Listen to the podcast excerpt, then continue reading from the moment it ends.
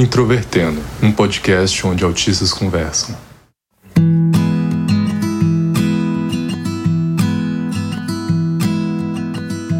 Sejam bem-vindos ao podcast Introvertendo, um podcast sobre autismo.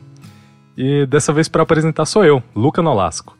Meu nome é Thiago Abreu, sou jornalista, um dos integrantes aqui do Introvertendo, e hoje eu acompanho o Luca aqui pra gente dar seguimento àquela nossa série de autistas nas profissões, né, Luca? Pois é, e a profissão de hoje é autistas no direito. Aqui conosco nós temos o Thiago, mas temos também o Antônio, do canal Legalmente Autista. Olá pessoal, tudo bem com vocês? Meu nome é Antônio, é um prazer de estar aqui hoje. Temos aqui também a Morgana, do canal Levemente Autista. Oi, boa noite. É um prazer estar aqui com vocês. Se você quiser ver o perfil de cada um dos participantes do Introvertendo, quiser ver quais episódios tem, ou transcrições dos episódios, basta acessar www.introvertendo.com.br. E caso você queira nos apoiar, basta ir para o Padrim ou para o PicPay. Isso é muito importante para manter o nosso podcast atualizado. Além disso, se você escuta pelo Apple Podcasts, você pode também dar cinco estrelas, porque isso sempre ajuda a manter o podcast em notoriedade. Assim, pessoas novas podem descobrir o podcast e isso sempre é algo bom. O Introvertendo é um podcast feito por autistas e produzido pela Superplayer and Company. Gostariam de falar sobre como vocês foram diagnosticados com autismo, que ano, como foi essa experiência para vocês? Alguns anos atrás, cerca de uns 10 anos ou mais, eu estava tendo uma discussão com uma pessoa com que eu me relacionava e veio um clique assim. Como uma pessoa autista que tem dificuldades de se relacionar e socializar, eu lia muitas coisas sobre comportamento humano, sempre tive, principalmente na adolescência, tive muito hiperfoco nisso. E me veio um clique assim sobre essa questão de comportamentos. E no meio da discussão eu falei isso para essa pessoa. E eu meio que fui muito invalidada. Para resumir, basicamente, entre gritos, é, eu escutei que eu estava tentando tirar a, responsa a responsabilidade que me cabia na relação. E aí, entre várias outras coisas, eu me senti muito invalidada em relação a isso e meio que deixei para lá, sabe? E ano passado, durante o no dia do aniversário de falecimento do meu irmão, é, aconteceu uma situação que meio que abriu todas as recordações assim sobre situações que eu tinha muita dificuldade de compreender, de dificuldade de, de vivenciar. Eu comecei a falar com a minha psicóloga. Uma das frases que eu mais falava para ela era o quanto eu tinha dificuldade de, de me conectar, de construir relações que parece que quanto mais eu tentava, mais eu destruía ao invés de construir, assim. Poucos dias antes dessa situação do, do aniversário do meu irmão, eu tinha visto um vídeo de uma blogueira, se não me engano, canadense, em que ela falava sobre autismo em meninas. E meio que veio tudo à tona, né? A situação do dia do aniversário do meu irmão falecido, várias vivências, várias conversas que eu tive com a minha psicóloga e esse e esse vídeo. E aí eu comecei a conversar com ela, que eu estava me identificando muito com os sintomas e as características do autismo e muita coisa assim, quando eu, quanto mais eu lia, mais fazia sentido. Ela meio que tentou dizer: "Ah, acho que a gente não precisa ir atrás disso agora, porque a gente não precisa te rotular, mas se você acha que é importante, é, talvez você deva pesquisar um pouco mais. E aí eu continuei pesquisando, li vários livros e quanto mais eu lia, mais eu me identificava. E eu li aquele um livro da Ruth Simon, é, se eu não me engano, se chama Asperger. E quando eu terminei de ler esse livro, eu comecei a ler no sábado. Eu tinha uma consulta com ela na segunda pela manhã. Comecei a ler no sábado à noite. Como eu tenho um problema de insônia, eu não preciso dizer que esse final de semana eu não dormi, né? Eu li até a segunda-feira, 5 horas da manhã, 9 horas eu estava na consulta dizendo para ela: eu sou autista e eu vou atrás do meu diagnóstico porque eu tenho certeza. E aí eu comecei o meu processo de procurar profissionais e fazer os testes e dois meses depois eu recebi o diagnóstico, que foi agora no início desse ano, aos 34 anos. E eu também fico muito surpreso com quão rápido você conseguiu montar um canal e entender bastante sobre o assunto. Isso eu acho surpreendente, porque fui diagnosticado relativamente jovem, aos 16 anos, e demorei ainda algum tempo para conseguir aceitar esse período de digestão que nem sempre é, é algo, às vezes é muito turbulento, né? E você, Augusto? Augusto não, perdão, Antônio. E você, Antônio? Como foi o seu diagnóstico? Com qual idade? Como foi todo esse processo? Primeiramente, não se preocupe com essa questão de chamar de Augusto, chamar de Antônio, pode me chamar da forma que você achar melhor, ou pode me chamar de formas diferentes, não se preocupe com isso. Era mais para manter uma consistência durante o episódio, que eu acho estranho. Em alguns não, não, deixa... Augusto, Daqui Antônio. a pouco ninguém vai entender, né? Não, mas não eram só duas pessoas, já tem. Daqui cinco. a pouco eu vou te chamar de Neto Antônio. Não, mas não tem problema. Essa é a intenção. Tem que deixar as pessoas confusas para ver se elas estão realmente prestando atenção. Mas continuando, gente. Desculpe pelas piadas e tudo mais. Mas meu diagnóstico, eu não posso dizer que foi diferente. Meu diagnóstico foi um pouquinho estranho, mas não, tão, não foi um diagnóstico tão tardio assim quanto o da Morgana. O meu caso foi. Eu fui diagnosticado aos 19 anos, mas desde sempre, desde basicamente criancinha, meus pais sabiam que eu tinha alguma coisa. Os médicos falavam que eu era hiperativo, que eu era agitado, que eu tinha alguma coisa, mas também sempre era hiperatividade ou alguma coisa nesse, nesse gênero, TDAH. Não, não que me incomodavam, não, no caso. Tanto que o diagnóstico chegando só tarde, não foi tanto surpreendente pra gente. Eu tinha passado por uma psiquiatra que, em certo momento, tinha me diagnosticado com transtorno bipolar, que foi um período um pouco mais complicado da minha vida, por causa do medicamento lá era bem pesado, fazia, na verdade eu até recomendaria para Morgana que aquele negócio faz você dormir como uma pedra. É, foi um período que eu percebia que aquilo não estava fazendo muito certo para mim, porque não necessariamente aquilo estava me ajudando.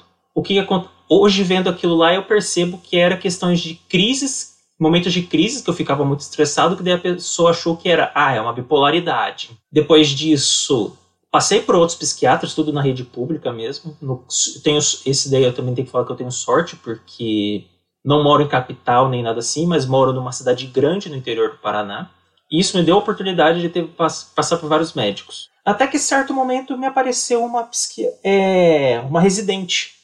Até hoje eu lembro dela, porque ela continua sendo minha psiquiatra, a doutora Lília ela percebeu que, pera, isso daí tá, não tá batendo muito bem, não faz muito sentido esse diagnóstico. E, com, e, já que estava na residência, ela foi pesquisar mais a respeito. Ela basicamente me usou de, eu não posso dizer uma cobaia, mas eu fui o a prova de teste dela.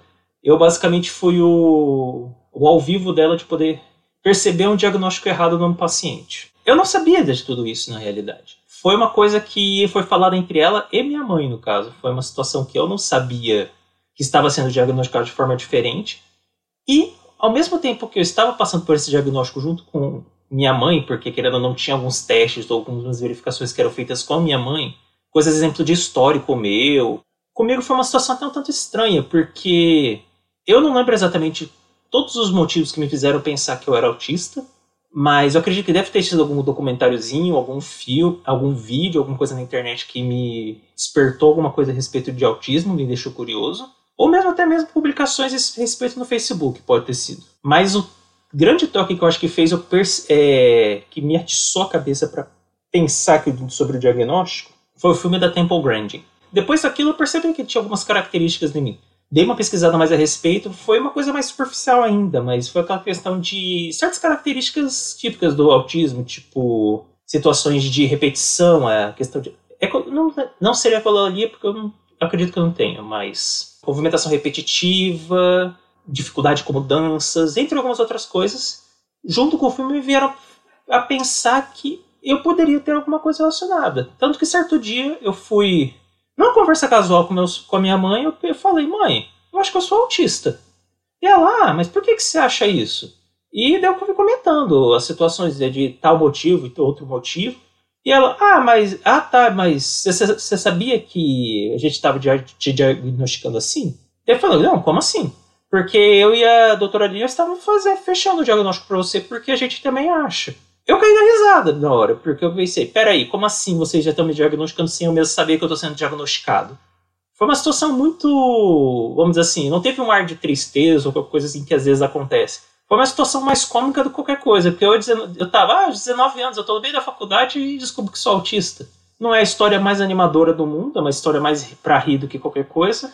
Mas essa foi minha história do meu diagnóstico, pelo menos. É engraçado que eu me identifico com muita coisa. Eu também fui diagnosticado aos 19 e centrando mais nessa nessa questão do episódio mesmo, né, de falar sobre a área do direito, e tem um estereótipo, né, que a gente relaciona ao autismo de que os autistas estão muito ligados, principalmente à questão da informática, da programação, da computação, de uma forma geral. E tem uma pesquisa que é baseada nos dados do Censo da Educação Superior, né, do Brasil, que em 2016 as pessoas autistas, né, que se matricularam nas universidades, o curso mais frequente de matrícula entre autistas foi direito. Olha para você ver que coisa curiosa, né? Eu, eu, eu, li isso há um tempo atrás e eu quis trazer aqui pro episódio porque é, é, é uma coisa que sai um pouco do, do estereótipo, né? Da nossa noção de autistas servindo às exatas. Mas eu queria perguntar para vocês, então, que vocês contassem pra gente por que fazer direito. Antes de tudo, graças a Deus que você falou que auti é, o autismo foi a questão com direito, porque graças a Deus isso, em vez de ser ah, é o curso mais escolhido por psicopatas ou sociopatas. Pelo menos entre os autistas, tava tranquilo com Sim, isso. Sim, nossa, todo mundo diz isso, né? Que já escutei a respeito disso, mas eu não sei, na verdade, todos os motivos que eu escolhi direito. Foi questão de amostra de profissão, esse tipo de situação. Eles recontrataram os especialistas. Não posso dizer especialistas, eu acho que foram psicólogas para procurar, é, para tentar ajudar pessoas que tinham que estavam indecisas com as profissões. E nisso eu fui conversando com ela, eu querendo ou não. Na verdade, parte até dá pra culpar até videogames, parte de eu ter ido pra área do direito. Porque eu era aquela pessoa que gostava de jogos de estratégia, coisas de, de gestão de população e qualquer coisa assim. E eu queria um curso que mexesse com a área de política, que fosse em relações internacionais ou alguma coisa nesse sentido. Então eu decidi pelo direito mesmo. Eu tentei em algumas faculdades, eu não, eu não tentei, vamos dizer assim, tentar até eu conseguir passar numa faculdade pública, porque eu tinha meus pensamentos meio diferentes a respeito de, de faculdade pública, e na verdade eu dei sorte porque foi bem na época que, se eu tivesse ido, eu teria pego uma greve de uns 3, 4 meses, e então eu tive sorte. Que eu fiz querendo ou não numa particular, eu fiz na PUC, não me arrependo até hoje, foi um curso que eu gostei bastante, mas eu sempre digo também que eu acho que eu teria me dado bem em quase qualquer curso que eu fosse fazer. Hoje eu não posso mais dizer isso, porque eu acho que eu esqueci completamente como funciona a matemática, então acho que a área de exatas hoje em dia para mim tô fora. Antônio, como eu falei, eu cursei duas faculdades, né? História e Direito. História eu fiz numa faculdade pública e Direito eu fiz numa faculdade particular. E realmente é complicado. Eu acho que diferente de ti, eu escolhi uma universidade pública porque eu acredito muito na universidade pública e eu sou uma das grandes defensoras da bandeira da universidade pública. Mas eu sei o que é sofrer com greves, assim. Eu tinha, eu, meu curso de direito todo foi de greves. A gente tinha greves, assim, de cinco meses. Tipo, quando eu terminei o curso, entre a, a minha defesa da monografia e o último dia do curso, que era para a gente poder receber, tipo assim, não, terminamos toda a carga horária e vocês podem receber o, o da entrada do certificado de vocês, a gente teve uma greve de cinco meses. Nossa. Então, entre a minha defesa e o meu último dia de aula, a gente teve uma greve de cinco meses. A minha escolha pelo direito foi bem complexa, assim, porque eu, como acho que eu já falei, né, que eu tenho superdotação, e aí eu tinha muita facilidade, assim, na vida acadêmica de uma maneira geral facilidade um pouco complexa, assim, porque, por exemplo, eu tirei zero numa prova de matemática porque a professora não acreditou que eu tinha capacidade de fazer os cálculos sem precisar escrever, né? Eu partilho isso do Antônio, assim, de chegar no final do ensino médio e não saber para onde ir, porque eu tinha muita facilidade em quase todas as matérias acadêmicas e aí, na época, eu acabei escolhendo História, porque era uma faculdade que na, é, próximo de onde, numa cidade próxima onde eu morava, tinha uma faculdade de formação de professores, né? Que era da, da Universidade Estadual do Ceará. E no semestre que eu tentei, só tinha pedagogia e história. E aí eu fui para história porque eu não, não me sentia atraída pelo curso de pedagogia. E aí eu terminei o curso de história comecei a dar aula ainda antes de terminar o curso. Com 19 anos eu dava aula, eu tinha alunos mais velhos do que eu. Eu tinha 16 turmas, numa média de 45, 50 alunos. e ainda tinha que lidar com atividades extracurriculares da escola, né, feiras e mais um monte de coisas, e reunião de professores no final de semana.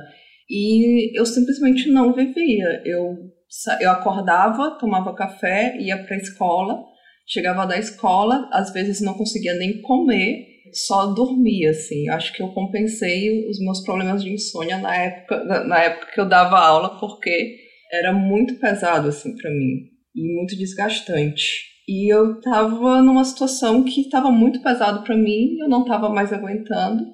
E aí eu comecei a ouvir as pressões da minha família, né, dizendo que eu tinha desperdiçado a minha vida, que eu tinha talento, que não era para me ter ido para ser professora, apesar de eu adorar dar aula, né, que eu deveria ir ou tentar fazer alguma coisa na área de direito ou de medicina ou alguma coisa na área de saúde. A minha mãe queria muito que eu fizesse odontologia, só que eu tenho muita sensibilidade auditiva, muita sensibilidade é, visual. Eu não consigo, por exemplo, ficar numa sala de espera de dentista por causa dos barulhos que são típicos no consultório odontológico. Como é que eu ia trabalhar nisso, né? Então, essas eram coisas que para mim não faziam nenhum sentido, porque eu sabia que não tinha como. E aí, na época, é, eu tinha muita facilidade assim com documentos, com eu gosto muito de lidar com contratos, eu gosto muito de estatutos, né? E aí ficou meio que óbvio, né? Tá, entre as opções que estão me dando, vou cursar direito. Como alguém que dentro da família conseguiu chegar lá, eles me cobravam muito que fosse algo que, que tivesse algum retorno e que não me deixasse exausta, porque na época eu ainda morava com a minha mãe e eu simplesmente não convivia com a minha família, não conseguia fazer mais nada da minha vida a não ser dar aula e dormir. Ou seja, a gente tem duas experiências bem diferentes, né, com o curso do direito aqui. E eu acho que isso é muito valioso até para a gente conseguir também imaginar, né, que dentro da comunidade do autismo não é porque uma pessoa autista é de uma área que essa pessoa necessariamente tem uma paixão ou por um interesse profundo nessa área. Inclusive, na época, né, que eu era na, da universidade, eu conheci vários autistas, eu conheci vários que mudaram ou fizeram vários cursos até encontrar algo que fosse mais ligado à sua predileção.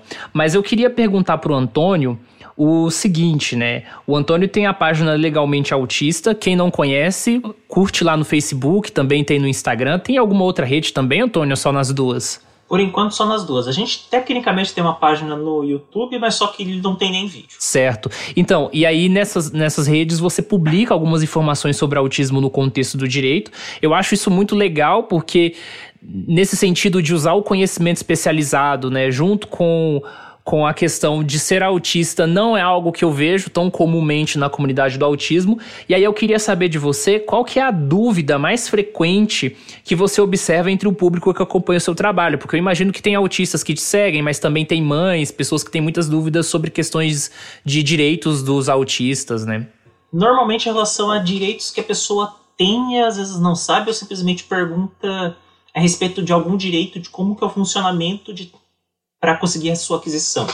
Um dos principais exemplos seria o benefício de prestação continuada, o caso BPC, que muitas vezes pergunta como é o procedimento e se eles têm a possibilidade ou não de poder estar entrando com isso, porque não é uma coisa que, vamos dizer assim, eu como advogado, tem muitos advogados que poderiam cobrar para fazer isso pela pessoa, mas no caso é uma situação relativamente simples, boa parte do procedimento é feito pela internet mesmo, então Tendo o aplicativo, o aplicativo no celular para poder fazer o procedimento, você consegue quase inteiro.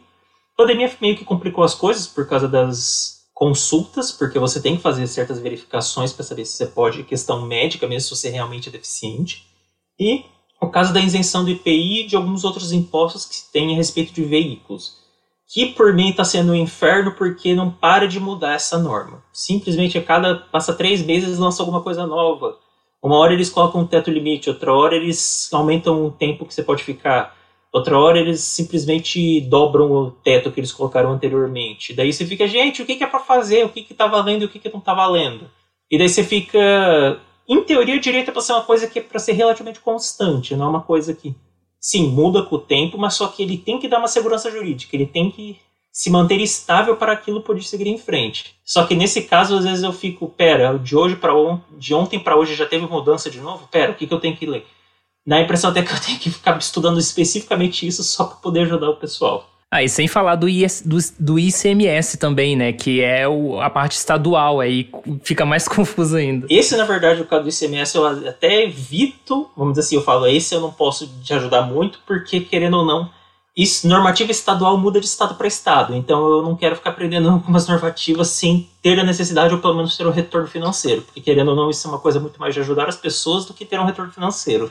Tanto que nessas situações a gente faz artigos mesmo. Não só apenas na página do Legalmente, mas tem um, um blog do escritório de advocacia que eu, que eu frequento.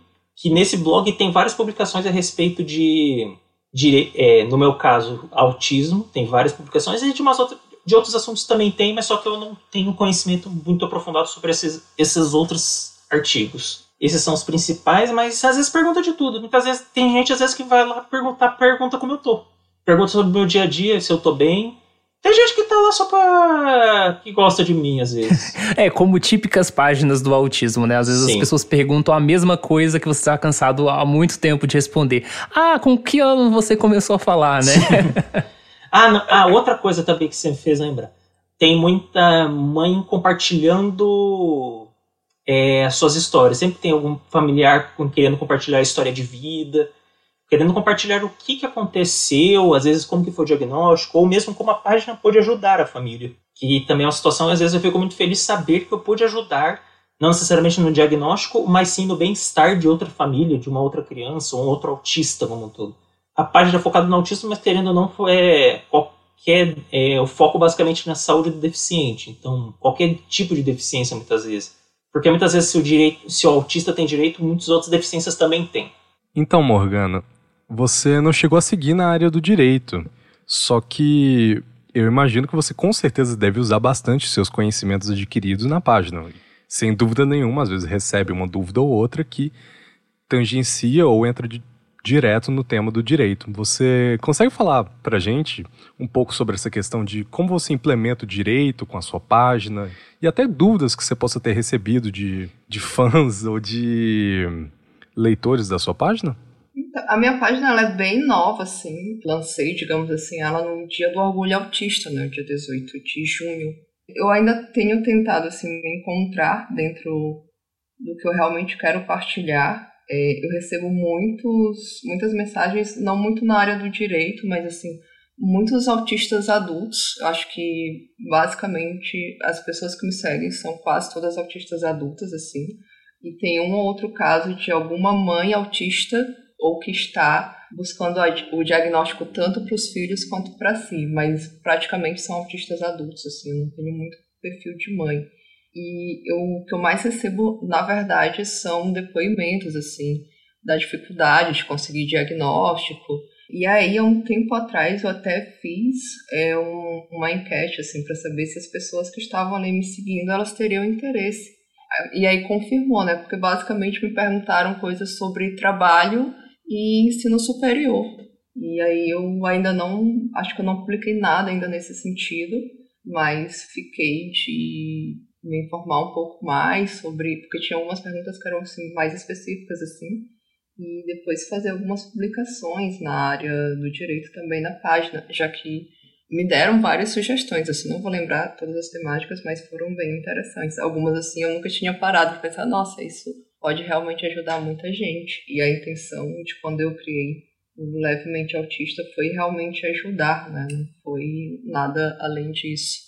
Em 2019, eu participei de um evento de, de autismo e aí eu conheci um autista que ele veio da França para o Brasil. E uma das coisas que ele mais me dizia era que, na opinião dele, a legislação sobre autismo do Brasil era, era uma das mais avançadas que ele já tinha visto no mundo. E ao mesmo tempo, eu via muitos autistas e muitas muitos familiares falando quanto que a gente precisa de mais políticas públicas, porque o Brasil não avançou em algumas questões. E aí eu queria lançar essa para vocês. Qual é a avaliação que vocês fazem sobre a legislação que a gente tem hoje sobre autismo no Brasil? Se ela é boa, se ela ainda precisa melhorar muito? Enfim, queria o papo de especialista de vocês nesse sentido. Eu pessoalmente dividiria a questão de políticas públicas de leis em si, porque querendo ou não, a gente não pode comparar exemplo sul do país, eu moro no Paraná. Não podemos comparar aqui com o estado do Amazonas, por exemplo. A condição financeira, muitas vezes não apenas das famílias, mas do próprio estado de poder prover algumas coisas é completamente diferente. Por que eu digo isso? A minha cidade deve ter clínicas, deve ter uma dúzia, não, deve ter mais de 20 clínicas diferentes para autismo na cidade. Uma cidade de 400 mil habitantes sendo que algumas delas têm métodos que são uma das únicas no país que usa esses tais métodos. E isso é uma situação, foi trabalho não apenas do Estado, mas foi um trabalho da própria comunidade autista para que essas coisas crescessem. O que, que eu quero dizer com isso? A gente não tem a estrutura, mas a gente tem um molde legal para poder fazer alguma coisa muito interessante. Eu não posso dizer nível internacional, a gente, na legislação brasileira, muitas vezes é muito boa sim, e desvalorizada porque às vezes as pessoas gostam de comparar com o exterior e às vezes também não sabem o que, que tem lá fora. Muitas vezes eles veem uma realidade que às vezes não é a verdadeira realidade de todos. Às vezes eles verificam a melhor situação lá de fora e querem comparar com o mediano daqui. Mas também não posso dizer que tudo aqui é flores. Eu escutava de exemplo do ABA. Escutava que alguns países normalmente a média semanal de tratamento é de 40 horas semanais. O máximo que eu consigo muitas vezes, quando eu consigo por algum cliente, plano, pelo plano de saúde, muitas vezes no máximo é 18, 20 horas. Então, sim, existem áreas que a gente está penando um tanto. Tanto que eu falo até na área profissional. Terapeuta ocupacional na minha cidade não existe. Tanto que curso de terapia, ocupacional presencial, acho que só existe um no estado todo. Disso que a gente está falando no Paraná. Imagina tem estados que nem devem ter o curso. Então existe falta em algumas áreas, mas só que tem áreas que a gente tem muita coisa e já tem até estrutura de qualidade muito alta também. É, eu não sei quanto a visão de. Eu não posso dizer quanto a todos os estados, porque realmente o Brasil é um país de dimensões continentais e às vezes a realidade, a minha realidade não é a realidade de todo o país. Eu sou uma autista nômade, vou começar dizendo isso. Eu nasci no Ceará, morei no Rio e em Santa Catarina.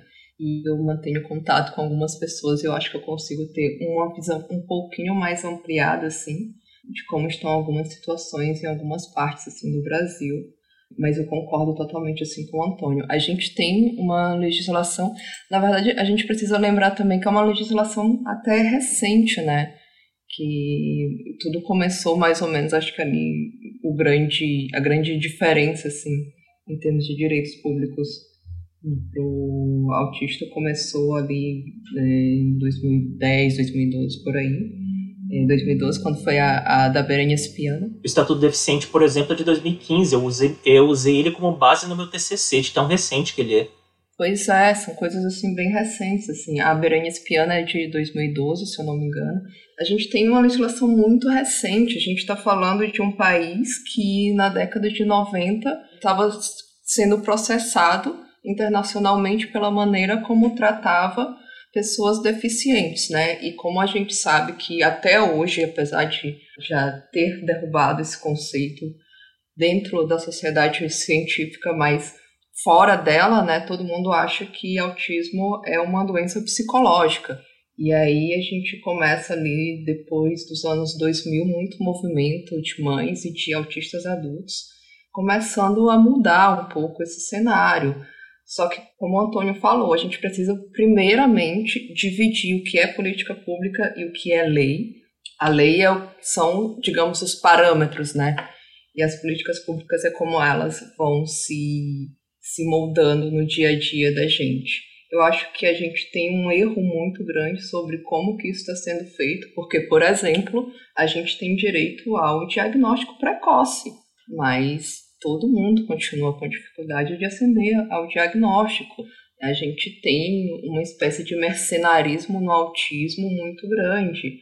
Quando eu falo mercenarismo, não, tô nem, não estou falando aqui dos bons profissionais, porque a gente tem né, aos bons profissionais os nossos aplausos, mas a gente tem muitos profissionais que não estão interessados em cuidar de pessoas autistas. Eles estão ali pela pelo simples fato de que, como a gente tem uma falta muito grande, uma escassez de profissionais, o valor desse profissional ele é muito alto. E eu acho que uma grande diferença é que a lei ela não está conseguindo alcançar muitas necessidades diárias também. É qualquer direito que você tente acender enquanto pessoa autista, você tem que estar tá renovando esse diagnóstico. E não é porque você recebeu o diagnóstico pela primeira vez que a segunda vez, ou a terceira, ou a décima vai ser mais fácil. Muito pelo contrário, continua sendo difícil, porque nem sempre você consegue voltar para aquele primeiro profissional que te diagnosticou, porque você não tem condições de pagar. Às vezes você pagou para ter o seu primeiro diagnóstico, você não tem condições de estar pagando toda vez que você precisa do diagnóstico e ter que passar por todo o processo de novo. Eu estava lendo o depoimento de uma mãe, ela falando também sobre essa questão da, da que, de como a lei não está alcançando a nossa realidade, né? Que o filho dela ele tem direito a trabalhar enquanto autista, só que o filho dela não conseguiu terminar o ensino médio. E essa é uma realidade de muitos autistas.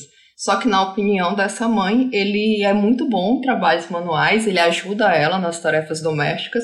E existem inúmeras atividades que ele poderia realizar, inúmeras profissões que dependem de atividades manuais, só que ele não pode porque todas as vezes que ela tenta conseguir um trabalho para ele, barra nisso de que se exige que ele tenha o ensino médio que ele não conseguiu concluir por conta das próprias limitações dele é, acho que é uma maneira figurativa de falar, a gente ganhou esse direito depois de tanta luta, mas a gente está tendo aí um pouco de dificuldade de acessar muitas vezes a esses direitos.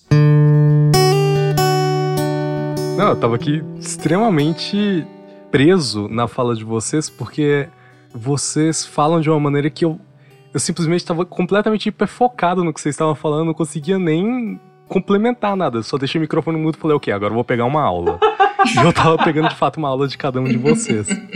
Eu, inclusive, estava escutando aqui vocês falando sobre o BPC, acabei de lembrar de um negócio que pode ser bem útil pro meu irmão, então o episódio já valeu extremamente a pena só por conta disso. Mas de qualquer maneira, foi um prazer extremo ter conhecido vocês de verdade, eu adorei. Inclusive, eu vou seguir a página de ambos na minha conta privada. Não estranhem se você ver um nome estranho, provavelmente é o meu. Para que os ouvintes possam se inteirar mais sobre questão, no caso do Antônio, sobre a questão do direito, e no caso da Morgana, sobre questões mais variadas, por que vocês dois não, não fazem logo a divulgação do trabalho de ambos certinho para os ouvintes já seguirem agora? Quando eu criei o Levemente Autista, já havia lido bastante coisas assim sobre, sobre autismo.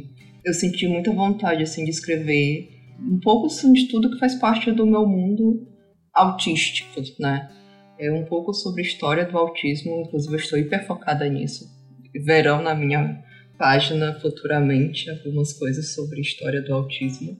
Questões de direito também, porque foi algo que me pediram, algumas questões bem específicas mas também falar um, um bocado assim sobre autismo feminino. E a ideia é basicamente essa, assim, compartilhar um pouquinho de história, um pouquinho de direito e um bocado sobre autismo feminino, porque a gente ainda tem pouquíssima informação sobre isso, sobre essas questões mais peculiares do que faz parte do nosso mundo. E se eu conseguir ajudar algumas pessoas, como eu tenho recebido esse feedback, né, como falou o Antônio, eu acho que a melhor parte de você fazer um trabalho e o momento que eu me sinto mais é, empolgada e de continuar é quando me mandam mensagens falando: Ah, nossa, me identifiquei muito com isso. Você colocou em palavras assim coisas que eu não conseguia. Tô mostrando aqui pro meu marido porque quando ele leu o teu texto ele disse que parecia que era que estava falando sobre mim.